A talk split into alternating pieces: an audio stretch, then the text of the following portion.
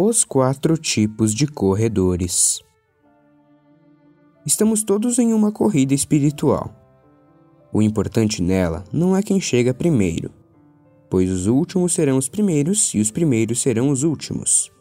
Isso está escrito em Mateus 20:16. Mas o importante mesmo é que todos cheguem ao final firmes. Existem quatro tipos de pessoa nessa corrida. O inverso.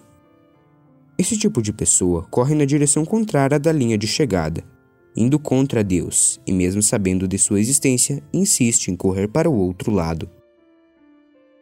Esse tipo de pessoa contém o pecado como prática comum e é orgulhosa, se rende a bens materiais.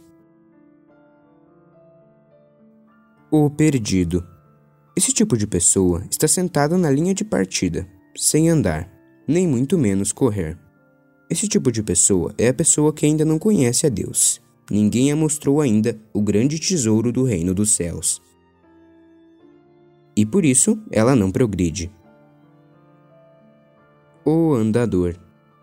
Esse tipo de pessoa está andando lentamente em direção à linha de chegada, em passos curtos. Esse tipo de pessoa tem uma relação rasa com Deus, que dá passos tão pequenos e insignificantes que nem são válidos como progresso. O corredor. Esse tipo de pessoa está sempre correndo, indo para a linha de chegada com firmeza.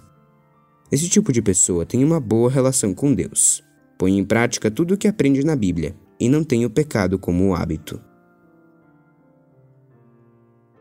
E aí, qual tipo de corredor você é? Qual você deseja ser? Combati o bom combate, terminei a corrida e guardei a fé. 2 Timóteo 4, 7